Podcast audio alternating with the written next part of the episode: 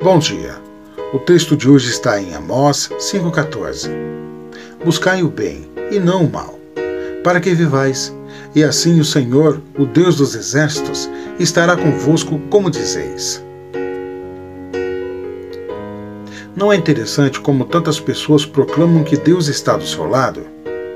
Com a pretensão que Deus está do seu lado, pessoas procuram impor a escravidão, praticar preconceitos, mentir, subornar autoridades, praticar hipocrisias, forçar injustiça nos menos privilegiados e praticar limpeza étnica. Deus simplifica a prova.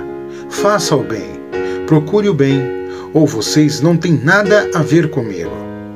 Nas palavras do profeta Amós, isso significava igualdade para todos na corte, no mercado e no lugar que realizavam culto. Se nós estamos proclamando que Deus está do nosso lado, é bom chegarmos ao lado dele, ao lado do bem, da justiça e da misericórdia, como Deus os define. Deus te abençoe.